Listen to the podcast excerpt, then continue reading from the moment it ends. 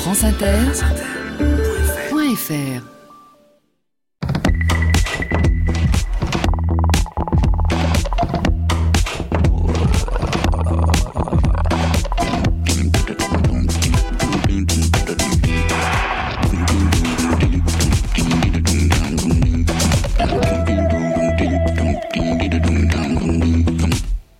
Bonjour à tous. Sur les épaules de Darwin, sur les épaules des géants. Se tenir sur les épaules des géants et voir plus loin, voir dans l'invisible, à travers l'espace et à travers le temps. Voir par-delà les apparences. Tenter de partager la vie intérieure des animaux qui nous entourent, tenter de découvrir en eux des reflets des émotions qui nous animent, le plaisir, la joie, l'étonnement, la surprise, la tristesse ou la peur. En 1873, dans le quatrième chapitre de son livre L'expression des émotions chez l'homme et les animaux, le chapitre intitulé Les moyens d'expression des émotions chez les animaux, Darwin décrit d'abord les modulations de la voix et du souffle.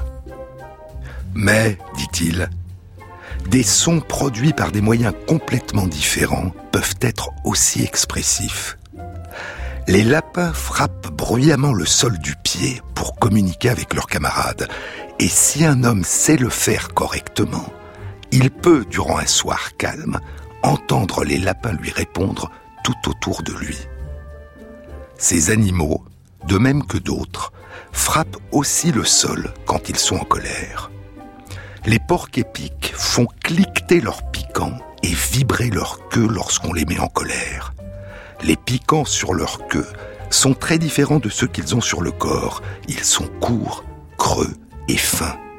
Et quand ils sont secoués rapidement, ils se frottent les uns aux autres et produisent un son continu, bizarre.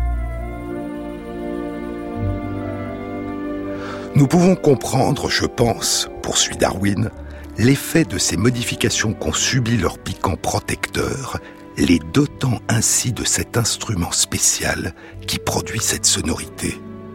Ils sont des animaux nocturnes, et quand ils sentent ou entendent rôder un prédateur, ils préviennent dans le noir leur ennemi, lui indiquant ainsi qui ils sont et qu'ils sont équipés de dangereux piquants, et ils évitent ainsi d'être attaqués.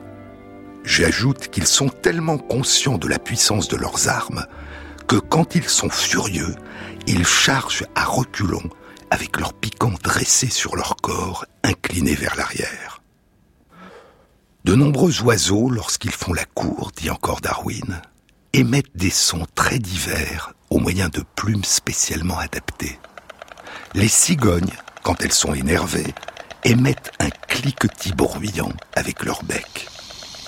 Certains serpents produisent un bruit grinçant ou un bruit de crécelle. Et de nombreux insectes émettent des sons stridents, des stridulations, en frottant des portions de leur carapace. Cette stridulation agit habituellement comme un appel de séduction mais elle est aussi utilisée pour exprimer différentes émotions. Et tous ceux qui se sont occupés des abeilles savent que leur bourdonnement se transforme quand elles sont en colère. Cela sert d'avertissement, un avertissement qu'il y a un danger de se faire piquer. Et dans le dernier chapitre du livre, le chapitre 14, intitulé Remarques finales et résumées, Darwin revient aux insectes. Il écrit Même les insectes expriment la colère, la terreur, la jalousie et l'amour par leur stridulation. Darwin se laissait-il entraîner par un sentiment d'anthropomorphisme en attribuant aux insectes des émotions, en décrivant que les insectes peuvent exprimer et donc ressentir la colère, la terreur, la jalousie et l'amour Darwin était un sentimental, diront beaucoup de ses successeurs, et à force de rechercher l'origine de l'expression des émotions chez l'homme et les animaux, il s'était laissé entraîner trop loin. Et pourtant, et pourtant il semble que dans ce domaine, comme dans beaucoup d'autres, les intuitions de Darwin étaient plus ouvertes et plus riches que les certitudes de beaucoup de ses successeurs. Certains travaux récents suggèrent que les insectes pourraient ressentir des émotions Et parmi ces travaux, l'étude la plus récente a été publiée dans Science à la fin du mois de septembre 2016. Elle a été réalisée par Clint Perry, Luigi Bacciadona et Lars Chitka du département de psychologie expérimentale et biologique de l'université Queen Mary de Londres en Grande-Bretagne. L'étude concerne des abeilles, des bourdons, Bombis terrestris. Comment tenter de détecter l'existence d'émotions chez des animaux si différents de nous? Depuis une dizaine d'années, des éthologues ont développé plusieurs approches pour tenter d'évaluer les émotions chez des animaux qui nous sont proches, des primates non humains, d'autres mammifères, et certains de nos cousins plus éloignés, les oiseaux. Ces approches sont fondées sur une application à ces animaux, des résultats d'études qui ont mis en évidence chez nous des effets de nos états émotionnels sur nos prises de décision, sur nos choix. Un phénomène qui a été appelé un biais cognitif. La plupart de nos décisions et de nos choix sont orientés, biaisés par nos états émotionnels et affectifs.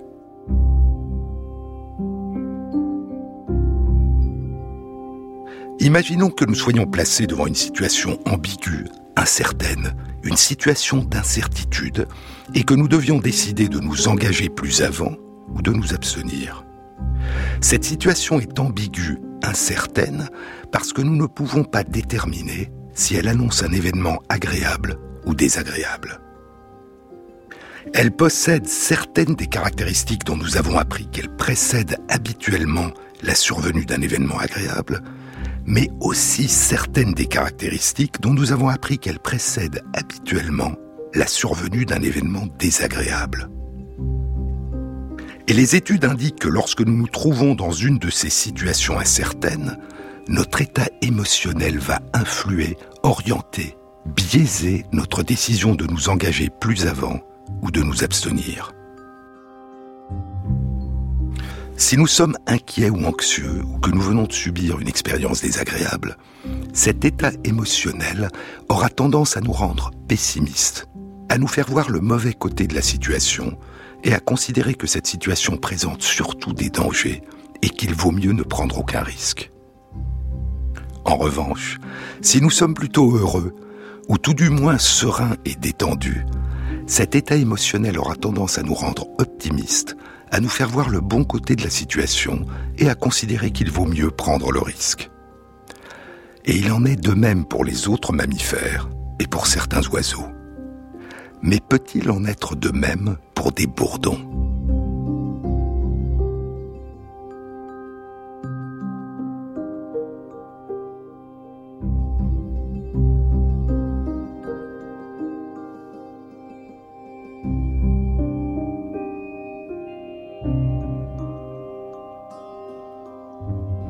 Sur les épaules de Darwin. Jean-Claude Amezen sur France Inter.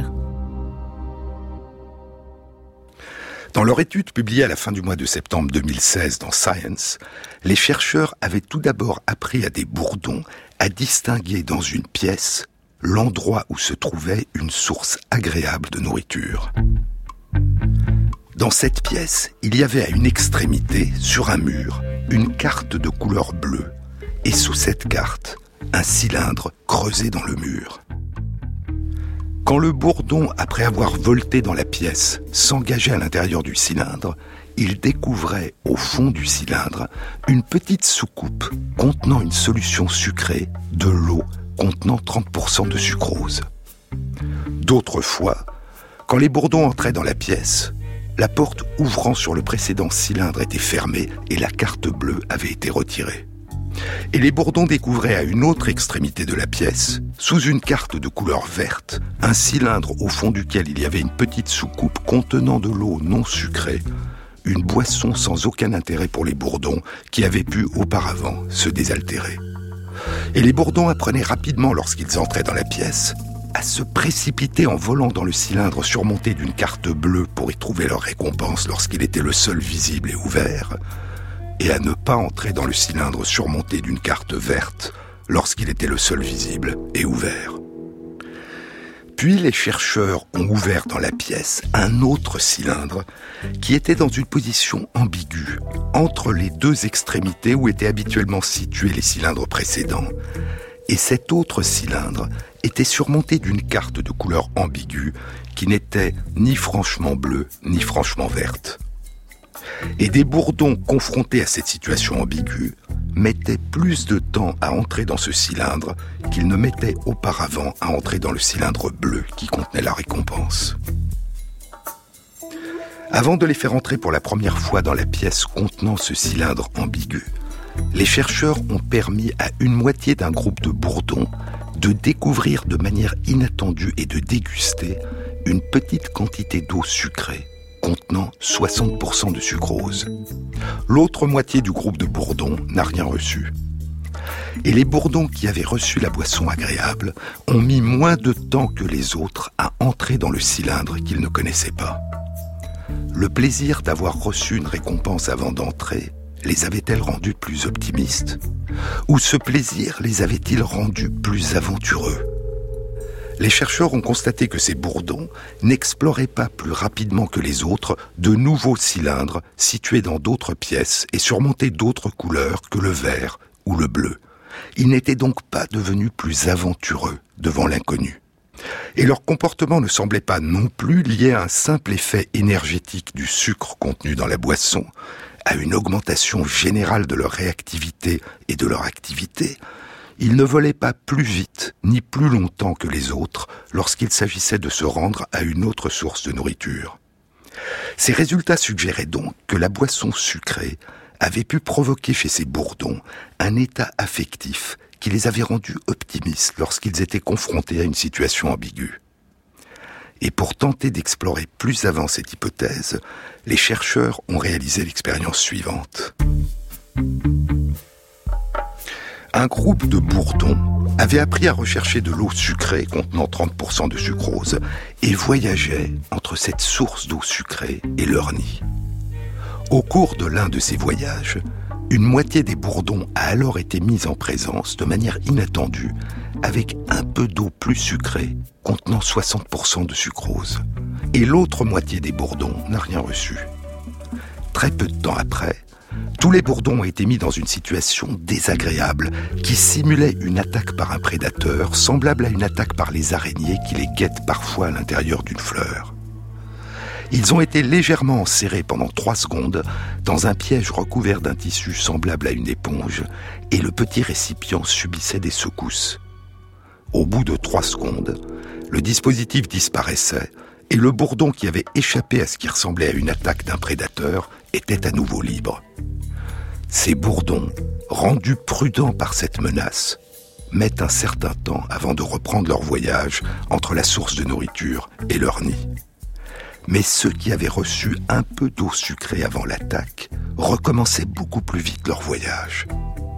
En d'autres termes, le plaisir qu'ils avaient ressenti en buvant un peu d'eau très sucrée avait atténué les effets d'un événement désagréable et les avait rendus moins inquiets quant aux menaces que leur réservait l'avenir. Chez nous et chez les autres mammifères, les réactions de plaisir, ce qu'on appelle les réactions de récompense, impliquent la libération et l'effet dans le cerveau de certaines molécules, des neuromédiateurs. Et parmi ces neuromédiateurs, la dopamine joue un rôle essentiel dans nos sensations de plaisir.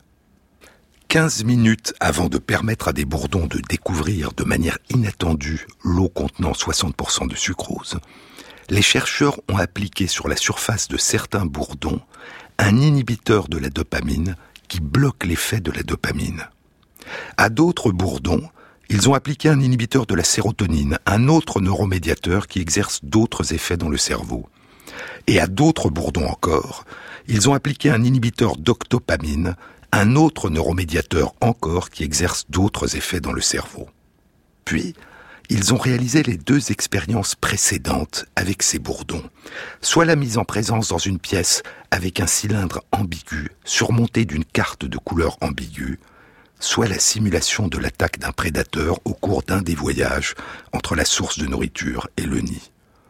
Et dans ces deux cas, les bourdons qui avaient reçu l'inhibiteur de dopamine, puis ingéré un peu d'eau sucrée contenant 60% de sucrose, se comportaient comme les bourdons qui n'avaient pas eu le plaisir d'ingérer de manière inattendue l'eau très sucrée.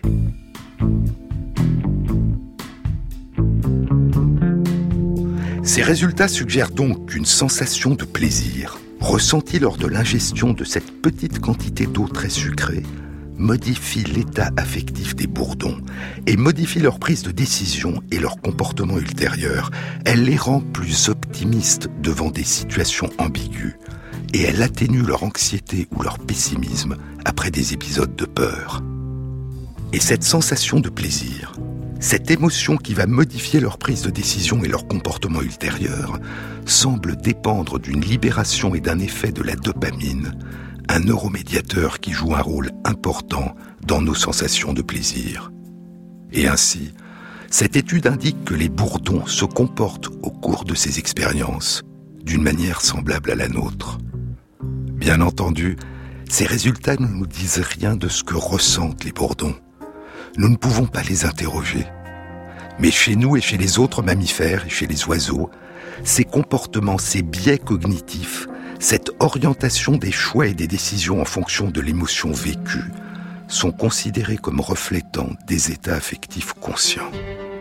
Et il n'y a pas de raison d'exclure la possibilité que les bourdons, eux aussi, puissent, comme nous, vivre consciemment des émotions.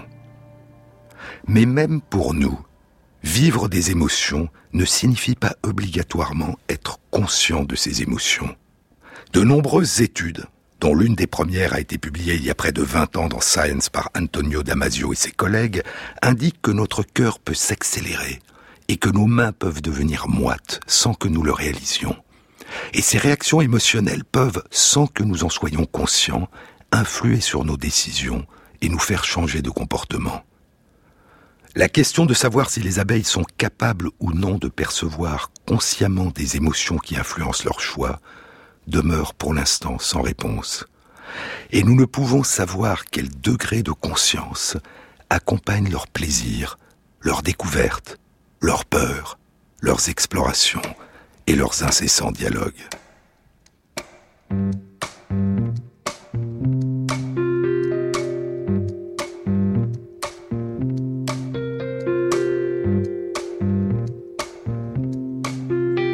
Sur les épaules de Darwin, sur France Inter.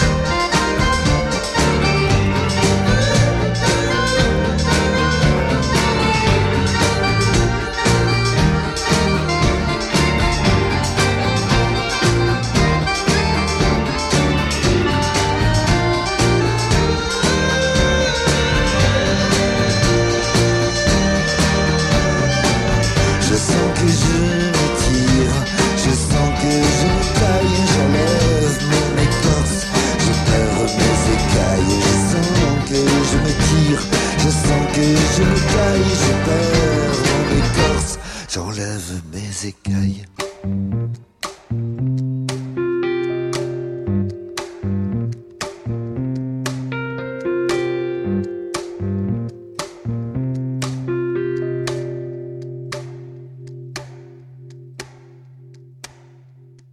Jean-Claude Amezen. Apprendre à répondre à la nouveauté et la faire sienne. S'engager dans l'inconnu et le rendre familier. Apprendre, innover, transmettre. Et vibrer au rythme des émotions qu'impriment en nous ces expériences nouvelles.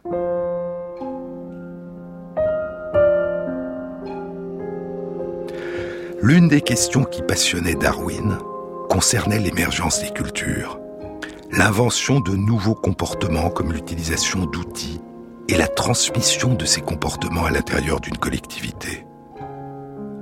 Il y a plus de 60 ans, écrivait en 2013 dans Science le primatologue et éthologue France Deval, il y a plus de 60 ans, Kinji Imanishi proposa l'idée que si les animaux peuvent apprendre les uns des autres, ils vont inévitablement développer des comportements différents dans différentes populations, aboutissant à l'existence de variations culturelles à l'intérieur d'une même espèce. C'était une hypothèse simple, poursuit Deval, mais tellement en avance sur son temps que peu de chercheurs occidentaux y prêtèrent attention. Et c'est seulement récemment que la notion de culture animale est devenue un sujet de recherche important. Mais comment émergent et se transmettent ces innovations culturelles?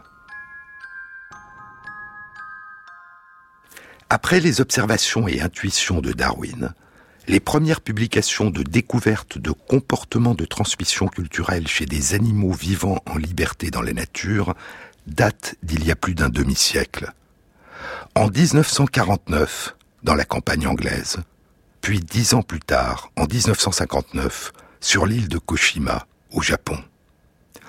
L'étude publiée en 1949 avait été réalisée par James Fisher et Robert Hind. Elle concernait des oiseaux. Souvenez-vous, je vous en ai déjà parlé.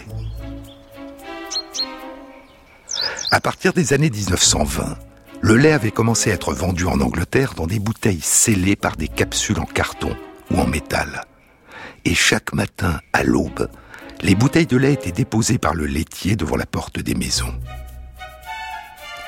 Mais de plus en plus souvent, quand les personnes se levaient et allaient prendre leurs bouteilles de lait devant leur porte, elles s'apercevaient que les capsules étaient déchirées, que le lait était déjà entamé et qu'en particulier la couche de crème à la surface avait disparu. Cette couche de crème qui permet de donner au thé anglais son célèbre nuage de lait. Les voleurs de crème étaient des oiseaux, des mésanges, des mésanges charbonnières et des mésanges bleus, ces mésanges multicolores avec leurs couvre-chefs bleus, leurs plastrons de plumes jaunes, leurs faces blanches et leurs masques noirs de voleurs sur les yeux. En une vingtaine d'années, le vol de lait au petit matin s'était propagé à travers toute l'Angleterre et dans une grande partie du pays de Galles, de l'Écosse et de l'Irlande. Et Fisher et Hind proposaient que la transmission sociale de ce comportement chez les mésanges pourrait résulter d'une observation et d'une imitation d'un voleur en train d'ouvrir une bouteille et de boire la crème. Une vingtaine d'années plus tard, entre 1962 et 1965, Robert Hind allait être à l'université Cambridge le directeur de la thèse d'éthologie d'une pionnière dans l'étude de la transmission culturelle des comportements nouveaux chez les chimpanzés, Jane Goodall. Mais revenons à l'étude publiée en 1959 qui ne concernait ni des oiseaux ni des chimpanzés, mais d'autres singes, les macaques japonais sur l'île de Koshima. Les macaques japonais, Macaca fuscata, ou singes des neiges, Nihonsaru en japonais, singe du Japon, sont de petits singes au visage rose-rouge, dont la capuche de fourrure brune, ocre ou grise est couverte de neige ou de givre blanc en hiver. Ils ont le postérieur de la même couleur rose-rouge. Ils pèsent une dizaine de kilos et mesurent 50 cm de hauteur. De tous les primates non humains, ils sont ceux qui vivent le plus au nord. ils vivent dans des forêts et durant l'hiver, quand tombe la neige, ils se baignent et se réchauffent dans des sources chaudes. Leurs sociétés sont matriarcales et contrairement aux chimpanzés, ce sont les mâles qui quittent le groupe à la puberté. L'article scientifique le plus célèbre sur les macaques japonais a été publié en 1965 en anglais dans Primates. Il concernait les singes de l'île de Koshima et en 2015, Tetsuro Matsuzawa, qui réalise ses recherches à l'Institut de recherche sur les primates de l'Université de Kyoto et qui dirige le Centre de primatologie du Japon, publiait un éditorial dans le même journal scientifique, Primates, pour célébrer le 50e anniversaire de la parution de l'article de 1965. L'île de Koshima est une petite île d'une trentaine d'hectares, recouverte de forêts, dont les pentes s'élèvent jusqu'à 100 mètres d'altitude. Elle est située à moins de 300 mètres de distance de la côte. Sur l'île de Koshima vit depuis longtemps une colonie de macaques japonais. Et en 1934, grâce aux efforts d'un habitant du village principal de l'île, Tohishi Kanshi, les macaques de Koshima ont été protégés en étant reconnus comme monument national du Japon. 14 ans plus tard, le 3 décembre 1948, le primatologue Kinji Imanishi de l'université de Kyoto et deux de ses étudiants, Junichiro Itani et Shunzo Kawamura, débarquent sur l'île pour débuter une étude de la colonie de macaques. Satsue Mito est la fille de Tonishi Kanshi, le protecteur de ces singes. Elle est institutrice dans un village proche de la ville de Kushima, située sur la côte en face de l'île, et elle se rend souvent sur l'île. Elle accueillera les chercheurs, les invitera à habiter dans l'île dans sa famille, et elle aidera les chercheurs dont l'université est à Kyoto, à 700 km de là, en observant les singes et en déposant de la nourriture sur la plage pour tenter de les faire sortir de la forêt. En 1952, elle dépose sur la plage des patates douces achetées au marché et les singes sortent de la forêt pour les manger. Ils vont pouvoir être observés. Les patates sont vendues sur les marchés, encore enrobées de terre, et les singes enlèvent la terre en grattant les patates avec leurs doigts avant de les manger. Et un jour de septembre 1953, Satsue Mito observe un comportement inhabituel chez une jeune macaque âgée de 18 mois. Avant de manger la patate, elle la lave dans l'eau d'une petite rivière. C'est un comportement que l'institutrice n'a encore jamais observé, et elle le signale aux chercheurs à l'université de Kyoto. Et les chercheurs vont alors commencer à étudier attentivement ce nouveau comportement. Au début, cette jeune singe est la seule de la colonie qui lave ses patates douces dans l'eau de la petite rivière. Les chercheurs l'appelleront Imo, ce qui signifie patate en japonais. Puis la maman d'Imo va adopter le même comportement. Puis ce sera le tour de deux des frères d'Imo, l'un qui a un an de plus qu'elle, l'autre un an de moins. Puis le comportement de lavage des patates dans l'eau va commencer à se répandre dans la colonie de macaques. Le premier article scientifique rapportant cette innovation et sa transmission sera publié en langue japonaise en 1959, six ans après la première observation réalisée par l'institutrice Satsue Mito, par l'un des deux étudiants de Kinji Imanishi, Shunzo Kawamura. Et ce n'est que six ans plus tard, en 1965, que Masao Kawai publiera dans Primates la première étude en anglais qui allait devenir célèbre. Elle était intitulée Un comportement préculturel nouvellement acquis par une colonie de singes japonais vivant à l'état libre dans l'île de Koshima. Préculturel. Un mot qui traduit la précaution qui était nécessaire il y a un demi-siècle pour faire accepter par des chercheurs occidentaux l'idée que des comportements culturels pourraient exister chez des primates non humains.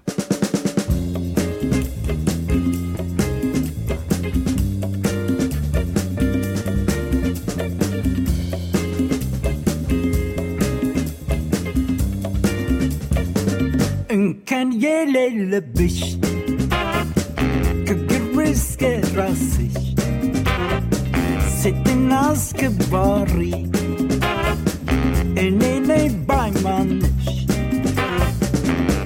على ويا مكتي ግሩም ድንቅ የሆንሽ ወይዘሪት ኢትዮጵያ ምን ትጠብቂያለሽ? ፍጹም ኢትዮጵያዊት አይናማ ድማማ ወይዘሪት ኢትዮጵያ ቆንጂት እኔ ነኝ ባይ ተራመች ወደፊት ውጪባ ደባባይ እንቃወማለን አንቺን በክፉ የሚያይ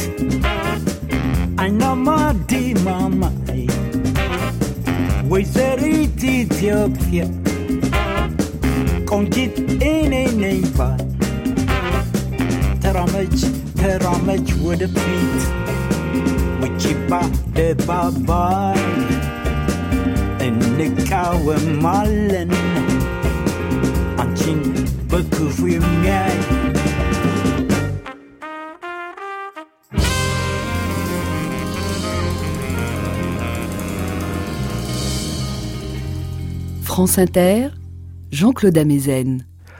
En 1964, Jane Goodall publie une étude dans Nature dans laquelle elle décrit la fabrication et l'utilisation d'outils par les chimpanzés dont elle observe depuis trois ans la vie en liberté dans la région de Gombe en Tanzanie, dont le nom à l'époque était le Tanganyika.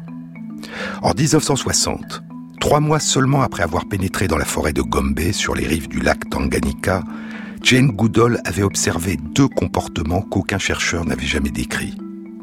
Des chimpanzés en train de chasser des petits singes pour les manger, et elle publiera cette découverte en 1963.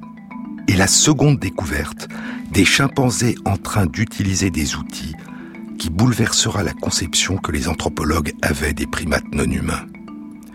J'étais présente, dira Alison Jolly, une primatologue de l'université Princeton, j'étais présente au colloque scientifique à Londres en 1962, où Jane, revenue pour la première fois d'Afrique, fit cette annonce étonnante concernant la fabrication d'outils par les chimpanzés vivant en liberté.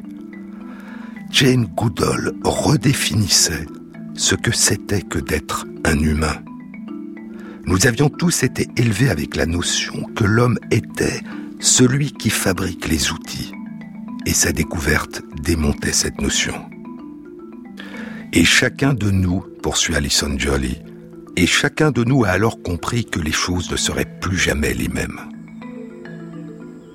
Mais revenons à l'étude que Jane Goodall publie en 1964 dans Nature.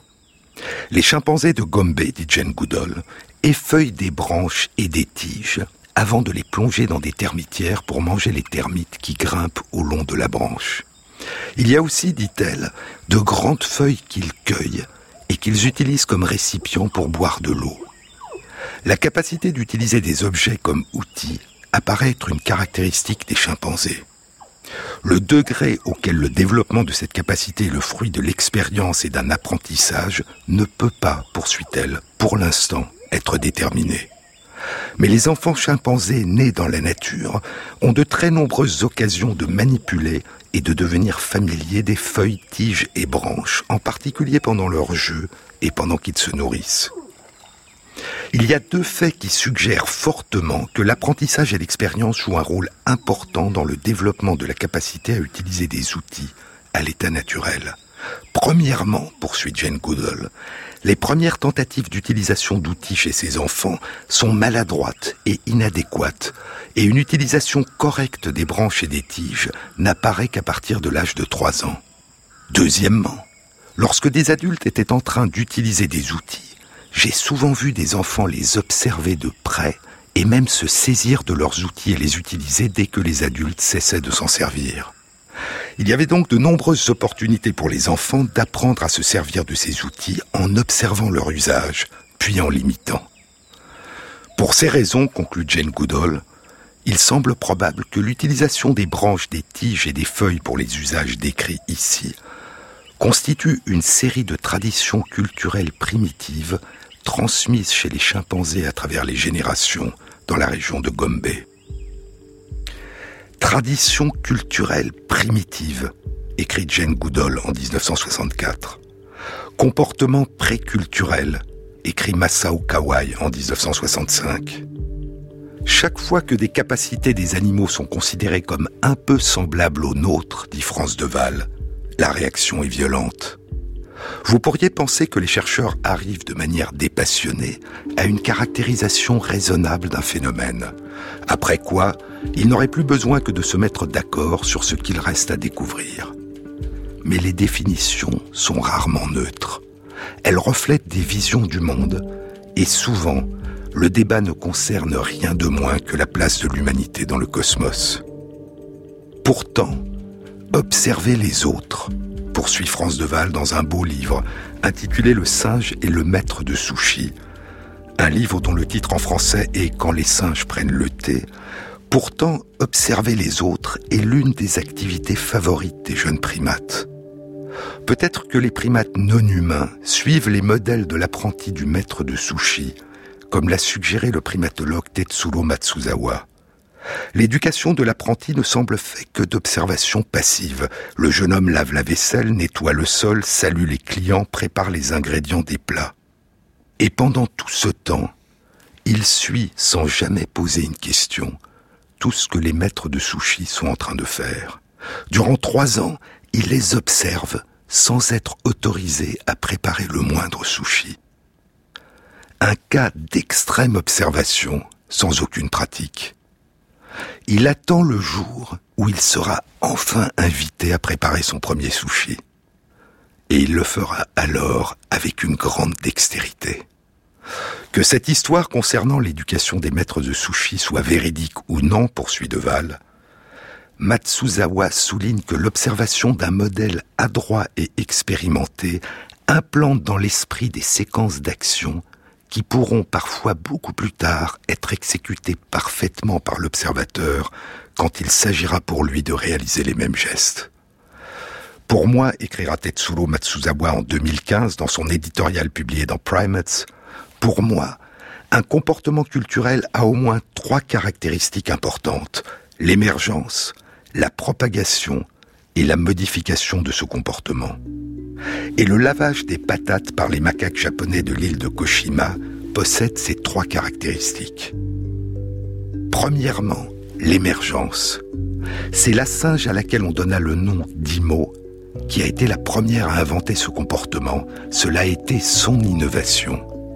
La deuxième caractéristique a été la propagation, la diffusion. Le nouveau comportement s'est diffusé à travers la colonie de Koshima. Et peu de personnes prennent en compte la troisième caractéristique importante, poursuit Matsuzawa, qui suit l'émergence et la diffusion, la modification. Progressivement, toute la colonie, sauf quelques anciens, lavera les patates dans l'eau de la rivière avant de les manger. Les années passeront, et un jour, les patates que les chercheurs déposent sur l'île sont propres. Les patates sont désormais lavées avant d'être vendues sur les marchés, elles sont débarrassées de la terre qui les entoure. Alors, Imo fera une autre innovation gastronomique. Elle cessera de laver les patates dans l'eau de la rivière et se mettra à les laver dans la mer, leur donnant un goût salé. Et progressivement, toute la colonie va adopter son comportement. Aujourd'hui, sur l'île de Koshima, huit générations après l'invention initiale d'Imo, la colonie de singes a adopté et transmis de génération en génération les deux innovations successives d'Imo, et toute la colonie lave les patates douces dans la mer avant de les manger. Et ainsi, dit Tetsuro Matsuzawa, le lavage des patates douces est devenu la première preuve solide d'un comportement culturel chez un animal non humain. Mais peu de gens savent, poursuit Matsuzawa, qu'il y a une autre tradition de lavage des patates douces dans une autre colonie du centre des singes du Japon. C'est une colonie de singes qui a été transférée de l'île de Yakushima en 1956. À partir de 1959, le soigneur du centre des singes du Japon commença à allumer des feux en hiver pour se tenir chaud. Les singes adoraient venir autour du feu. Ils sont célèbres pour leur absence de peur du feu, pour le plaisir qu'ils prennent à se tenir auprès du feu. Puis le soigneur commença à donner aux singes des patates douces cuites au feu. Et les singes adoraient manger ces patates douces très chaudes.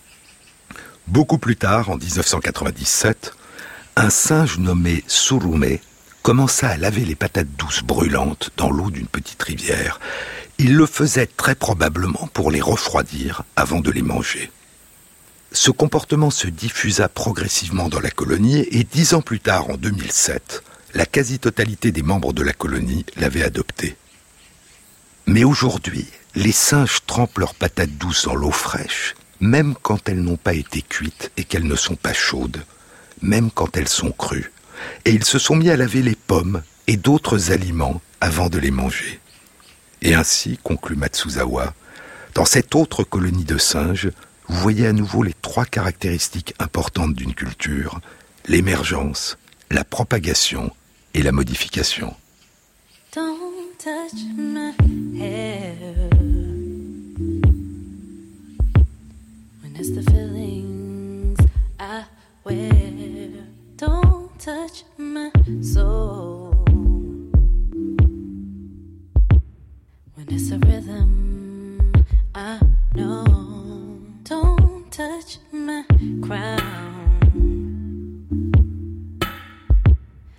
See the vision I've found. Don't touch what's there.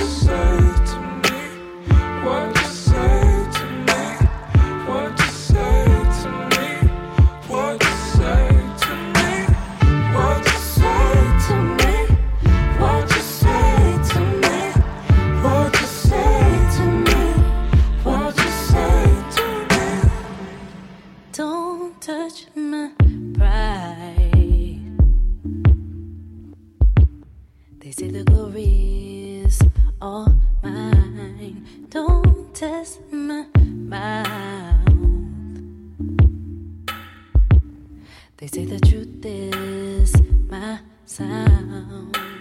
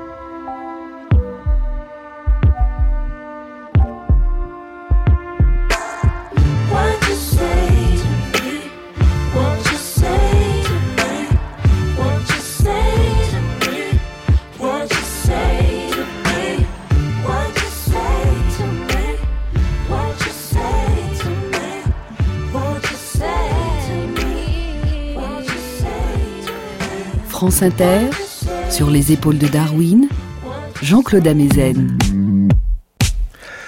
Pourrait-il y avoir chez les insectes aussi une transmission culturelle des innovations? Certains bourdons prélèvent rapidement une grande quantité de nectar dans les fleurs sans entrer dans leur corolle. Ils mordent de l'extérieur la base de la corolle et y font un petit trou. En 1841, le jeune Darwin, âgé de 32 ans, publie un article intitulé Bourdon dans lequel il écrit On est tenté d'imaginer que certains bourdons commencent à creuser des trous et que les autres copient cet exemple.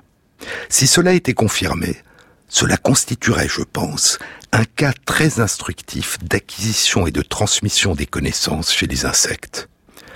167 ans plus tard, en 2008, Eloise Ledbetter et Lars Schitka publiaient une étude qui confirmait l'intuition de Darwin. Mais les bourdons sont-ils capables de découvrir et de transmettre d'autres innovations? C'est la question qu'explorait une autre étude animée par Lars Schitka qui a été publiée en octobre 2016 dans PLOS Biology. Les chercheurs avaient exploré la capacité des bourdons à apprendre une méthode artificielle pour aller rechercher de l'eau sucrée dans des fleurs artificielles de couleur bleue. Les fleurs artificielles étaient placées sous une petite table transparente en plexiglas. Les fleurs étaient visibles, mais il n'y avait pas de place entre la table et les fleurs pour atteindre ces fleurs. Une petite corde était attachée aux fleurs artificielles et la corde dépassait à l'extérieur. Le seul moyen d'atteindre les fleurs et l'eau sucrée qu'elles contiennent était de tirer sur la corde, ce qui faisait sortir les fleurs de dessous la table de plexiglas. Les chercheurs avaient d'abord exposé les bourdons de huit différentes colonies à ces fleurs bleues artificielles à l'air libre, et les bourdons avaient pu découvrir que ces fleurs contenaient de l'eau sucrée. Et maintenant, pour la première fois, les bourdons étaient confrontés à ces fleurs bleues placées sous la petite table de plexiglas. Allaient-ils comprendre qu'en tirant sur la cordelette qui dépassait de dessous la table, ils pouvaient faire venir à eux les fleurs et boire le nectar qu'elles devaient contenir? Les chercheurs ont mis en présence durant cinq minutes les bourdons de ces huit colonies et les fleurs sous la table de plexiglas. Les bourdons se posaient sur la table, au-dessus des fleurs, essayaient de passer sous la table, mais aucun bourdon n'a réussi à comprendre qu'en tirant sur la cordelette, il pouvait avoir accès au nectar. Puis 48 heures après ce premier échec, les chercheurs ont confronté une deuxième fois durant 5 minutes ces bourdons avec ce problème. Et seuls deux bourdons ont spontanément réussi à résoudre le problème. Et ainsi, chez les bourdons, la capacité à résoudre tout seul un problème nouveau, inhabituel, à découvrir une solution nouvelle, à innover est rare. Deux bourdons seulement dans huit colonies. La première fois qu'ils avaient résolu le problème, les deux bourdons avaient mis beaucoup de temps. Puis, à mesure qu'ils pouvaient répéter leur expérience, ils le faisaient de plus en plus vite. Mais la véritable question que voulaient explorer Lars et ses collègues était autre. La question était, une fois qu'un individu a découvert une solution à un problème, tirer une cordelette pour faire venir à soi des fleurs artificielles et y prélever un précieux breuvage, une fois que cet individu a découvert une solution à ce problème nouveau, l'observation de la résolution du problème peut-elle permettre à d'autres de résoudre le même problème? Pourrait-il y avoir une diffusion, une transmission culturelle dans les colonies de Bourdon de cette façon de résoudre un problème nouveau? Les chercheurs ont placé successivement, un par un, des bourdons qui n'avaient jamais été confrontés au problème dans une petite pièce transparente, à partir de laquelle ils pouvaient observer les bourdons qui avaient trouvé la solution, tirer la cordelette et déguster le nectar. Les observateurs assistaient dix fois au spectacle. Puis, sans avoir été en contact direct avec leur modèle, ils étaient eux-mêmes confrontés au problème. Et un peu plus de la moitié de ces observateurs, 60% des observateurs, résolvaient le problème dès la première fois. Au début, comme les inventeurs, ils prenaient beaucoup de temps. Puis, à mesure qu'ils avaient l'occasion de répéter leur apprentissage, ils opéraient de plus en plus vite. Ils maîtrisaient la technique qu'ils avaient apprise en observant leur modèle. Puis les chercheurs ont réalisé l'expérience suivante. Ils ont d'abord mis en présence un bourdon qui avait appris à résoudre le problème et un membre d'une colonie qui n'avait jamais été confronté au problème. C'était l'événement fondateur. Puis, les bourdons de la colonie pouvaient entrer deux par deux dans la pièce où il y avait la table de plexiglas. Ces couples de bourdons pouvaient, au hasard, être constitués du bourdon qui avait appris par observation à résoudre le problème et d'un bourdon qui n'avait jamais appris, ou être constitués de deux bourdons qui n'avaient jamais appris. Et au bout de 150 entrées de ces couples de bourdons dans la pièce où il y avait la table de plexiglas, plus de la moitié de la colonie avait appris à résoudre le problème. Les chercheurs ont répété l'expérience avec trois différentes colonies et obtenu les mêmes résultats. Il y avait donc diffusion culturelle d'un nouveau comportement appris initialement par un seul individu. Dans d'autres colonies, dans lesquelles aucun bourdon n'avait appris à partir d'un modèle à résoudre le problème, aucun bourdon n'a résolu le problème durant la durée de l'étude, ce qui confirmait le fait que les inventeurs sont rares. L'étude indique qu'un observateur avait besoin en moyenne d'observer cinq fois en congénère résoudre le problème avant d'apprendre lui-même à le résoudre et devenir un modèle pour les autres. Mais certains bourdons, environ 15%, n'avaient besoin d'observer un modèle qu'une seule fois ou deux fois avant de devenir à leur tour un modèle. Au contraire, D'autres bourdons n'ont jamais appris à résoudre le problème durant toute la durée de l'étude. Il y a donc chez les bourdons une diversité, une variation individuelle dans les capacités d'apprentissage. Et l'étude indique que la résolution du problème s'est diffusée dans chaque colonie par l'intermédiaire d'une succession de modèles. Dans l'une des colonies, le bourdon qui au début était le seul modèle est mort, et la résolution du problème a continué à diffuser dans la colonie en son absence. En d'autres termes, la persistance de l'inventeur dans une colonie n'est pas nécessaire à la transmission culturelle de l'innovation une fois qu'elle a commencé à se diffuser. Et ainsi, comme chez les primates non humains, comme chez les baleines, comme chez les oiseaux, l'émergence et la transmission culturelle de nouveaux comportements est une dimension de la vie des bourdons. Elle est une propriété ancestrale dans le monde des animaux qui nous entourent, dans ce monde qui nous a, il y a longtemps, donné naissance.